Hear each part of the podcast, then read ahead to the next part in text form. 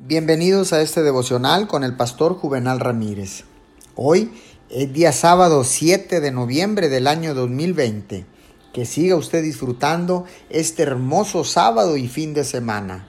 La palabra dice en el libro de Mateo capítulo 26 verso 41. Estén alerta y oren. El soldado cristiano está obligado a mantener guardia constante.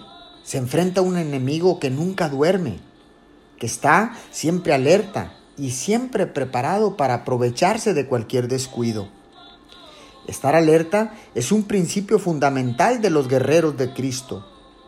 No pueden quedarse dormidos en sus puestos.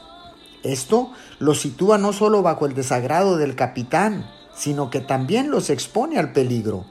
Estar alerta, por lo tanto, es una necesidad para un soldado de Jesucristo. Oremos.